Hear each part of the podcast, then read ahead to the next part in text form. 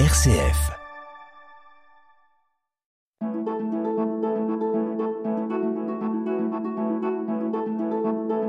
Itinéraire. RCF. Bonjour à tous et à toutes et bienvenue pour cet itinéraire en compagnie de Karine Jean-Jambre qui tout récemment, soit le jour de la Toussaint 2022, a été consacrée à Dieu en la cathédrale Saint-Louis. Karine, bonjour. Bonjour Michel. Karine, vous êtes laïque et non pas religieuse et vous venez de vous consacrer à Dieu dans et par les mains de l'évêque de Blois, Monseigneur Battu. En quoi consiste euh, cet engagement? En termes canoniques, c'est-à-dire aux yeux de l'Église, et également en termes de, de croyantes vivant au cœur de la cité? Euh, alors c'est un c'est un engagement donc euh, vous l'avez dit en- comme laïque consacré Oui. donc c'est-à-dire en tant que laïque bah, je fais partie du peuple. C'est la définition de, de- du mot laïque. Euh, voilà et en même temps il y a une, une vraie reconnaissance euh, par l'Église euh, de cet appel du Seigneur à, à la vie consacrée. Voilà c'est une structure de vie qui est qui est très légère en fait qui, Qui est vous laisse beaucoup de liberté? Oui, tout à fait, qui me laisse, qui me laisse beaucoup de liberté avec ce que ça présente comme, euh, comme avantage et aussi ce que ça peut présenter comme fragilité. Euh, mais voilà, euh, après un temps de réflexion, c'est ce à quoi j'ai compris que le Seigneur m'appelait. À la sortie de la célébration, et j'y étais, comme souvenir de votre consécration, il y avait une petite carte avec une, une peinture d'une jeune femme, une colombe, des fleurs. Qu'est-ce que cette illustration signifiait ou symbolisait, que, j'ai beaucoup aimé, je dois vous dire? Alors c'est un tableau euh, d'une artiste euh, suisse qui s'appelle Brady Barth, qui a vécu euh, à peu près tout, tout le XXe siècle. Elle a vécu surtout en Belgique, en fait, à Gand. Et, j'ai beaucoup aimé en fait cet aspect très très épuré et très simple euh, de l'image. Donc c'est une une, une, image de l'Annonciation. Euh, et la Vierge y est représentée d'une manière très simple, avec la tête nue, les pieds nus. Et euh, enfin voilà, elle est très accessible. Et en fait, il s'agit d'un intérieur. En fait, il s'agit de l'intérieur d'une pièce, d'une chambre. On voit un lit. Euh, on voit un vase euh, sur un, sur un tabouret avec une branche de une branche de cerisier en fleurs. Donc cette image m'a beaucoup touchée parce que on voit, euh, enfin, elle nous montre vraiment que le Seigneur vient nous rejoindre dans l'incarnation de notre vie, de- dans la, de- la plus quotidienne qu'elle puisse être. Oui, et la plus simple. Il y Et a la beaucoup de simple. simplicité dans cette Oui. représentation. Oui, oui, oui, tout à fait. Beaucoup, beaucoup de simplicité. Ça fait penser à un, à un ermitage, en fait, à une solitude. Et voilà, et ça, ça m'a beaucoup rejointe, en fait. Ça m'a fait penser euh, personnellement à, l'ermitage de la première recluse à Montréal qui s'appelait Jeanne Lebert, qui vivait dans une maison qui s'appelait la ferme Saint-Gabriel, qui avait été mise sur pied par Marguerite Bourgeois, voilà, la fondatrice de la communauté Notre-Dame, la congrégation Notre-Dame. Alors donc cette euh, euh, représentation, c'est un peu c'est un peu l'illustration de, de, de votre engagement, si Oui. on, on peut Oui. parler ainsi. Oui, oui, vraiment, euh, vraiment, je me sens appelée à une, à une, à une forme de vie solitaire, même si euh, c'est une solitude qui est dans le monde, puisque j'habite en ville, euh, à Blois. Mais en tout cas, je, je, je sens bien que c'est dans cette solitude et dans ce recueillement que je, que je, que je me sens rejointe par, par Dieu et que, voilà, et que je peux vivre cette, cette vie donnée à lui. Et cette vie donnée, on, a, on peut penser qu'elle a commencé dans un milieu très croyant, pratiquant. C'était votre cas? Alors, non. Ah bon, Euh, non, pas pas, du du tout. Ah bon, dites-nous. Pas du tout. Enfin, quoique, c'est quand même en partie vrai puisque j'ai été baptisée euh, à quelques jours. Donc, en effet, euh, dès les premiers jours de ma vie, j'ai reçu l'essentiel parce que j'ai reçu le baptême. Mais néanmoins, mes parents étaient athées Voilà, c'est un peu étonnant, mais euh, ils étaient athées. Donc, j'ai grandi dans une famille euh, qui n'avait pas la foi. Euh, voilà. Même si j'avais quand même des grands-mères. Enfin, évidemment que, en fait, ça a un peu sauté une génération et que voilà, que je voyais bien que j'avais certaines de mes tantes aussi qui qui étaient chrétiennes et qui allaient à l'église. Je le voyais, mais je le voyais un peu de loin. Itinéraire sur RCF. Itinéraire. Et vous êtes né dans le Blésois non, non, non plus. Non plus. je, je, suis née dans le Pas-de-Calais et j'ai vécu mon enfance dans le bassin minier à côté de, de Lens. Voilà, et puis ensuite j'ai fait des études à Lille et puis euh, voilà, une fois adulte, j'ai beaucoup bougé. Dans cette région où les montagnes sont des tas de charbon, comme euh, chante Enrico Macias. Oui, oui, oui, tout à fait. J'ai un peu grandi au pied d'un terril. Et vous avez commencé à travailler dans cette région natale? Oui, mais assez peu de temps parce que, euh, parce que assez rapidement j'ai obtenu une mutation dans le Vaucluse. Euh, et cette mutation a été assez providentielle. Enfin, je le relis comme ça après coup parce que, euh, euh, enfin, c'est vrai que moi qui avais qui avait passé quand même toute la première partie de mon existence dans une certaine grisaille, hein, le voilà, le bassin minier, c'est quand même des paysages où il n'y a pas beaucoup de, enfin, de beauté. et la verdure n'éclate pas non plus. Non, non. Enfin, en tout cas, j'ai pas, j'ai pas vu ça moi. Et, euh, et, donc, quand je suis arrivée dans, le, dans, dans, ce, dans ce Luberon, dans ce Vaucluse, euh, j'ai vraiment été émerveillée par euh, la beauté des paysages, par la lumière, par euh, les couleurs. Et ça ça, ça a ouvert mon cœur, en fait, à, à, à, quel, à, quelque chose de plus grand. Quoi. Je me disais que cette beauté, elle ne pouvait pas être due au hasard. Enfin, voilà, ça a ouvert mon cœur, en fait. C'est le Dieu créateur qui s'est manifesté à vous. Oui. En voyant cette beauté de la nature, vous avez découvert Dieu. Oui. On peut parler comme ça. Oui, même si au début, je n'ai pas mis le mot de Dieu, en fait, mais enfin voilà, c'est comme, comme quelque chose qui s'ouvre.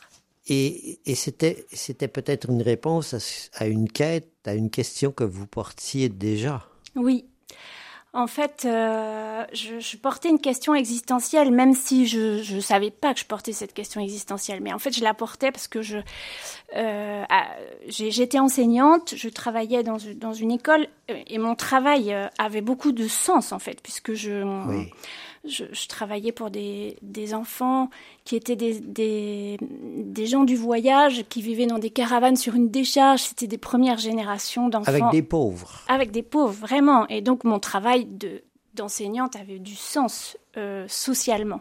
Mais existentiellement, en fait, euh, je, je, comprenais pas, je comprenais pas ce que je, ce que je faisais là, en fait. Et un jour, j'ai, j'ai, j'ai poussé ce cri, en fait. J'ai dit, j'ai dit, mais s'il y a quelqu'un là-haut qu'il se manifeste. Ah bon? Et il s'est manifesté. Et euh, il s'est manifesté. Alors évidemment, il n'est pas, enfin voilà, pas de manière. Euh, enfin, quelques. Il se trouve que quelques semaines après, euh, j'ai j'ai eu la proposition de travailler avec un artiste peintre d'origine hollandaise. pour qui je, je, rendais un service d'écrivain public en fait, parce qu'il avait une correspondance avec pour laquelle il voulait une aide en fait à la rédaction et à l'écriture. Donc je lui proposais cette aide et il se trouve que cette correspondance c'était euh, une correspondance d'une direction spirituelle qu'il avait avec un moine de avec un moine. Et euh, donc, euh, donc moi, je me suis retrouvée là, là-dedans. Et puis, parallèlement, ce monsieur m'a passé la lettre de Jean-Paul II aux artistes vous rejoignait aussi. Ce qui m'a beaucoup rejointe parce qu'en fait, je faisais beaucoup de théâtre et euh, enfin voilà, le Seigneur est, est, venu me toucher par la beauté, par l'art. Et quand j'ai lu cette lettre euh, de Jean-Paul II aux artistes, j'ai eu vraiment une révélation. J'ai vraiment, euh, j'ai vraiment compris en fait que la vérité était dans la dans la religion catholique. Ça a été ça a été comme une évidence. Et puis en même temps, l'épouse de, ce, de cet artiste peintre m'avait passé aussi une vie du Christ que j'ai lu aussi en même temps. Les événements se sont précipités et ils allaient tous dans le même sens. Oui, ça a été la, ça a été la réponse en fait à ma question. Pour moi, ça, ça, a été la réponse, même si je ne l'ai pas compris tout de suite. On comprend qu'en relisant après coup, mais. Euh... Ouais. Voilà. Karine, nous arrivons déjà à peu près à mi-chemin de notre entretien. Nous avons demandé de choisir la pause musicale. Qu'est-ce que nous allons entendre grâce à vous? Et pourquoi? Oui, alors j'ai choisi euh, un chant de Férouz.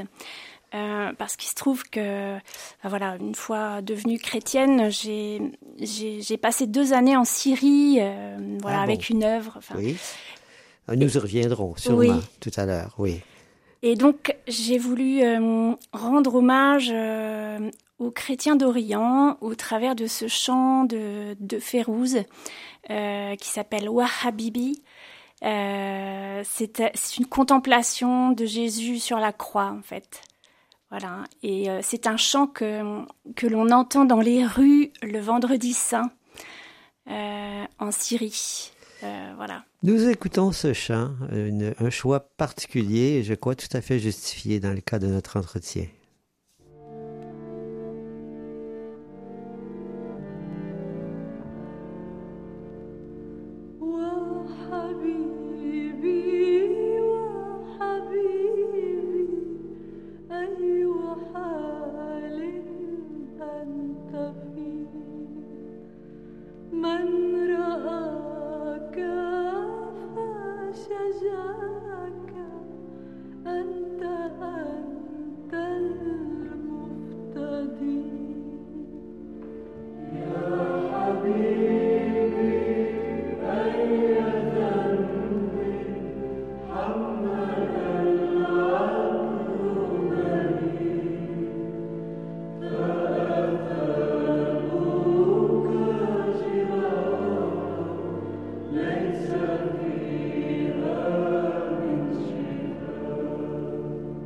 Hey.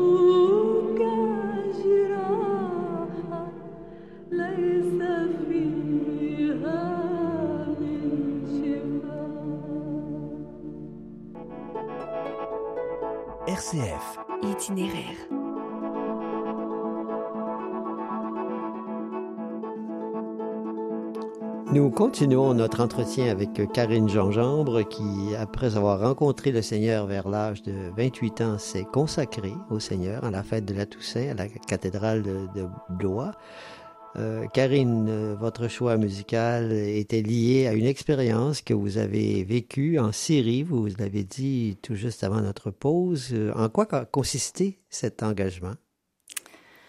Euh, alors pour moi, c'était euh, c'était une manière en fait de. Enfin, j'avais besoin euh, après avoir fait cette rencontre avec le Seigneur qui a quand même euh, bouleversé mon existence.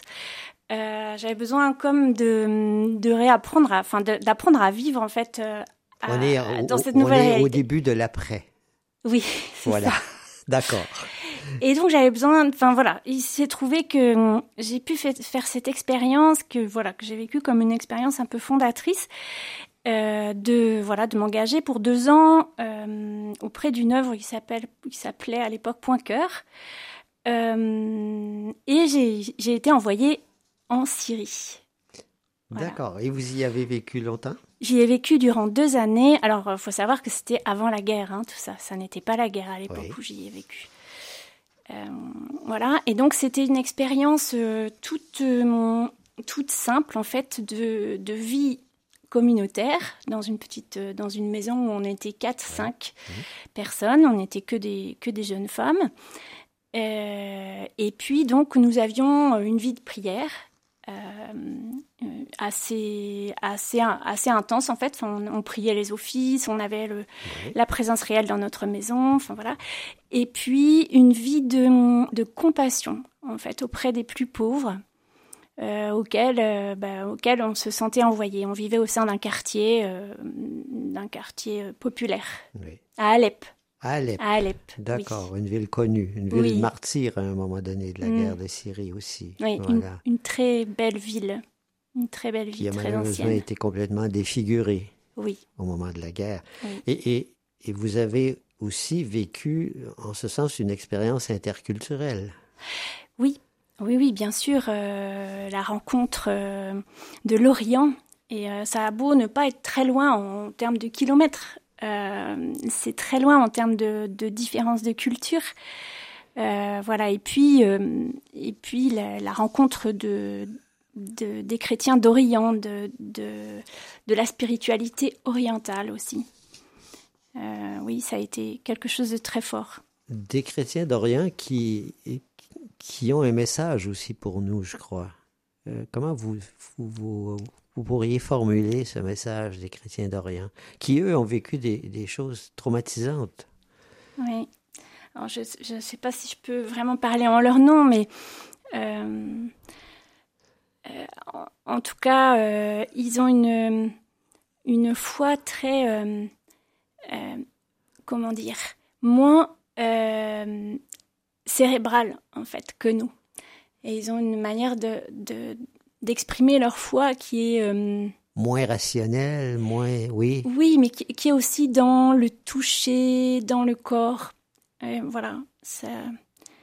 c'est- Moi, j'ai trouvé que c'était que c'était très beau. Et puis, bon, bah, ce sont nos grands frères, puisque Ouais. ce sont eux les premiers chrétiens. Tout à fait, vous avez raison. Et, vous, vous êtes à un moment donné arrivé en, Loire-et-Cher. Vous nous avez parlé de vos, origines, de, de votre parcours qui vous a amené en Syrie, mais comment êtes-vous venu ici, en Loire-et-Cher, à Blois? Euh, alors, en fait, ce sont des raisons professionnelles qui m'ont amené, euh, qui m'ont amené euh, en Loire-et-Cher. Je, travaillais comme enseignante à Paris, et puis euh, je me suis beaucoup intéressée à la communication non violente et euh, l'ai euh, investie dans mon travail auprès des enfants. Et puis, il se trouve qu'ici, dans le Loire-et-Cher, dans l'enseignement catholique, il y avait un projet autour de l'éducation à la relation et axé sur la communication non violente. C'était un projet novateur à l'époque et assez unique en France. Euh, même si je sais que chez vous, Michel, au Québec, c'est Oui. une chose qui est beaucoup depuis- plus pratiquée. Enfin, depuis un peu plus depuis longtemps. plus longtemps. On, pratique aussi, je pense, depuis longtemps. Oui, oui, oui. Merci. depuis plus longtemps que nous. Mais enfin voilà, c'est ce qui m'a amené en 2014 euh, à Blois. Et, euh, et, et- et c'est- depuis que votre relation a continué à s'approfondir avec- avec votre relation avec le Seigneur qui vous a amené à la consécration de- du jour de la Toussaint. Oui, tout à fait. Itinéraire, itinéraire, itinéraire. Itinéraire sur RCF. Nous abordons la dernière partie de cet itinéraire avec euh, Karine Gingembre qui vit en Loire-et-Cher donc depuis 2014 et euh, qui poursuit un chemin spirituel depuis près de, de 25 ans. Euh, donc le dernier grand moment de ce cheminement, Karine, s'est produit le jour de la Toussaint. Qu'est-ce qui vous a conduit à ce jour-là à cette euh, consécration, à ce don total de votre vie? Euh, en fait, quand j'ai quand j'ai fait cette rencontre avec le Seigneur, euh, j'avais 28 ans à peu près, j'avais déjà compris en fait que ça appelait un don total, mais bon, c'est comme s'il y avait fallu une maturation euh, de, de, ça. Et puis, euh, enfin, le Seigneur euh, nous, ne nous manipule pas comme des pantins et il attend de nous une réponse mûre et libre. Bon, enfin voilà, et puis de toute façon, le chemin de, chacun est, un mystère, et enfin voilà. Mais en tout cas, donc oui, il a fallu ces, ces 20 années pour que, pour que je comprenne comment répondre euh, en pleine liberté à cet appel de Dieu. Voilà. alors ça, en, avant le jour de la Toussaint, il y a eu un cheminement quand même oui, qui a aussi oui. qui a duré qui a duré quatre ans, Oui. un cheminement au cours duquel j'ai j'ai travaillé sur cette question, sur cet appel. Voilà. Et qui s'est approfondi et qui a amené la réponse que vous avez. Euh, oui, c'est Oui. ça. Et d'ailleurs, euh, euh, je crois qu'il y, a une- il y a une vidéo qui est adressée aux, aux jeunes sur Facebook et, qui dit quelque chose comme si tu penses que le Seigneur t'appelle, il y a, il y, a, il y a des attitudes à avoir, il y a des choses à faire. Oui, oui, oui, parce que au final, on peut vite se laisser. Enfin, c'était un peu mon cas. euh, euh, finalement, je me laissais emporter par euh, la vie quotidienne, par euh, mon travail, par voilà les activités que j'avais, et puis et puis cet appel, en fait, eh bien, il pouvait passer presque, enfin, comment dire, s'enterrer quelque part. Oui, oui, se perdre. Se perdre, oui. Oui. Et un jour, j'ai j'ai vu sur Facebook une très courte vidéo qui disait si tu penses que le Seigneur t'appelle, peut-être, eh bien, euh, voilà trois choses à faire. Premièrement, il ne faut pas le crier sur tous les toits. Deuxièmement, il faut intensifier ta vie de prière. Et troisièmement, il faut chercher un père spirituel ou une mère spirituelle pour t'accompagner sur ce chemin. Et euh, voilà, cette, euh, cette, cette vidéo est venue me chercher en fait. Et j'ai appliqué ces trois, ces, ces Oui, trois ces conseils. indications vous ont guidé, Oui. vous ont aidé à trouver vraiment le chemin. Exactement. Et vous Oui. avez trouvé un père spirituel? Oui, oui, oui. J'ai cherché quelque temps, mais j'ai fini par trouver. Et, euh, et puis j'ai fait euh, une, une grande retraite de 30 jours. Les avec- exercices de Saint-Ignace Voilà, exactement. Euh, voilà, ça, a pris quand même du temps déjà vraiment pour que, pour que je, choisisse de, de, faire cette consécration et puis après encore du temps pour comprendre quelle forme ça pouvait prendre. Et donc, cette consécration, elle n'a pas été faite au sein d'une communauté, d'une congrégation, mais elle vous rattache au diocèse de Blois de façon concrète. Jusqu'à un certain point, peut-être. Oui, alors oui, il se trouve que oui, parce qu'il se trouve que cette consécration a été faite par euh, par monseigneur Battu qui Oui. est évêque de Blois. Oui. Donc ça ça me ça m'attache d'une certaine manière au diocèse de Blois, même si euh, ça n'est pas un attachement canonique. C'est voilà, c'est un attachement de circonstance, ça, on va dire. Vous n'êtes pas en langage canonique incardiné vraiment au diocèse de Blois. Vous y vivez, au fond. Voilà, c'est ça. Vous y... J'y vis, oui, Oui. exactement. J'y vis, ce qui est ce qui est le plus important au final. Exactement, c'est ça. Et les engagements, les uns et les autres, euh, viennent les uns après les autres dans des circonstances qui vous sont présentées. Oui. D'accord.